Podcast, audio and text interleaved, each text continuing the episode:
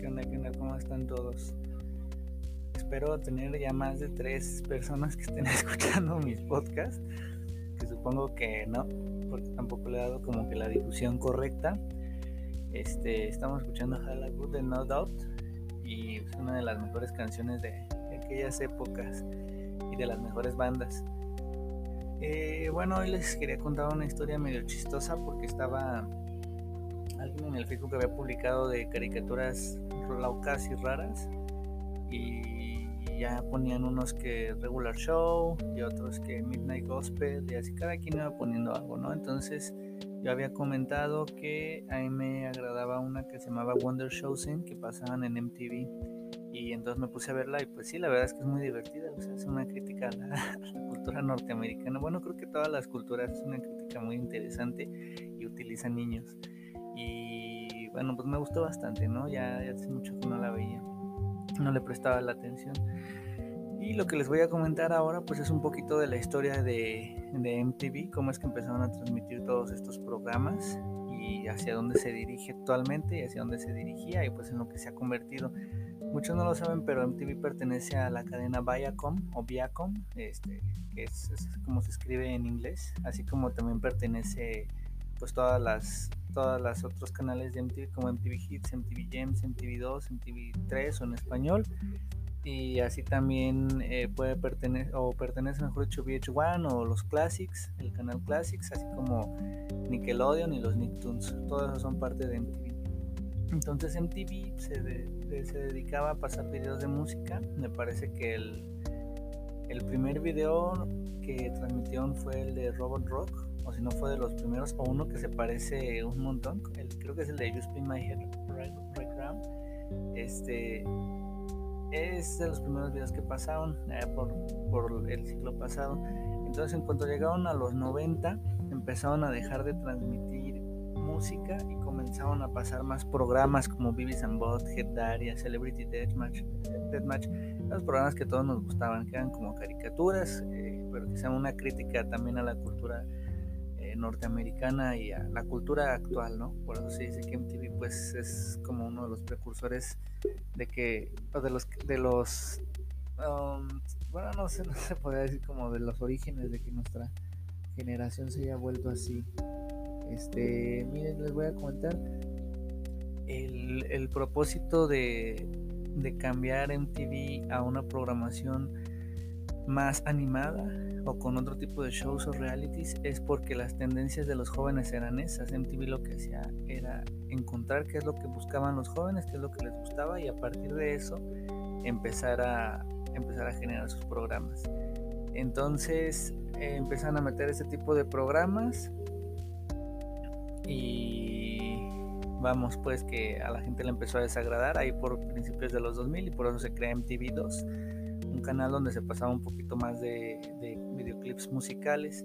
¿Qué pasa? Que al final de esa década, 2008 más o menos, MTV2 vuelve a cambiar porque se empezó a dirigir una vez más, más hacia los programas de realities, hacia lo que buscaban los, los jóvenes. Entonces, la crítica y el motivo por el que MTV ha dejado su programación musical, si ustedes se meten en MTV Latinoamérica, pues ya no hay nada más que Acapulco Shore y este tipo de programas que, que, son un poquito, yo lo, pierdo, yo lo pienso como absurdos, es porque las tendencias son esas.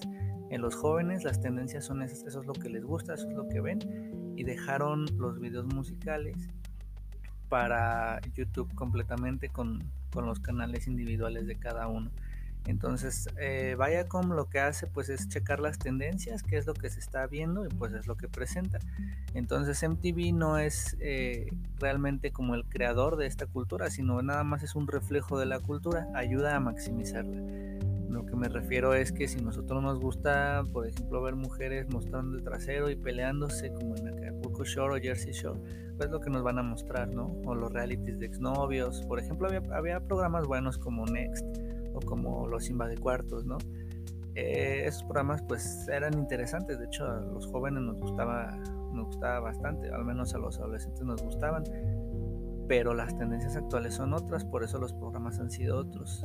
Si a nosotros nos parece que la cultura actual es basura y los programas son muy estúpidos, es porque no está hecho para nosotros, no somos el público objetivo. sino es más que nada la gente americana de entre 13 y unos 28 años. Nosotros tenemos algunas desviaciones distintas en nuestros pensamientos, eh, porque vivimos de una cultura distinta, pues es muy entendible que los programas no van a ser para nosotros, pero las versiones latinoamericanas pues, se adaptan lo más que pueden. Entonces MTV dejó de pasar música precisamente por eso, porque nuestras tendencias fueron otras. Eh, empezó el Internet a revolucionar la forma en la que conectábamos con la, con la música y lo que hizo MTV simplemente fue, fue eso, ¿no? Dirigirse un poquito más hacia lo que la gente buscaba, que eran... Eh, programas de romance, de amor, de traseros gigantes, de sexualidad, pues todo, todo eso. Entonces, por eso dejan de pasar música. Y pues se dedican más a, lo que todos conocemos. Si quieren buenos canales de música, pues todavía está VH1, todavía, todavía hay una parte de, clásicos. VH1 siempre ha sido para personas un poquito más grandes. También está MTV Hits, también está MTV Gems con música un poquito más hip hop y, rock. Y también está este, el canal de Classics, música un poquito más antigua. Entonces lo que ha hecho MTV solamente es diversificar, crear más canales para cada persona que los puedas ver. Si quieres ver este, música, videos musicales, pues MTV Hits es la opción. Y pues también hay otros, hay otros canales a los que puedes acceder. Entonces ahora les voy a dejar algunas canciones, unas cinco canciones. Tengo aquí Somos Aire de Motel, tengo The Kids de 30 Seconds to. Tengo The Wake Up Song de The Grand King Band. Tengo Hell of a Life de Kenny West. Y tengo Trouble on My Man de Pusha T y Tyler The Creator. Les recomiendo esas canciones. Y ahorita está sonando Safe and Sound de Justice. Y pues ya es todo lo que tengo que decirles. Esa es la historia.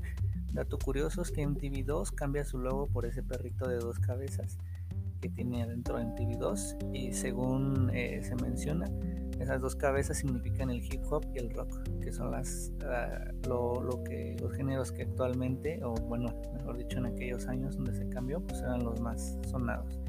Yo creo que en este momento sería quizá el reggaetón y la música coreana, por ejemplo.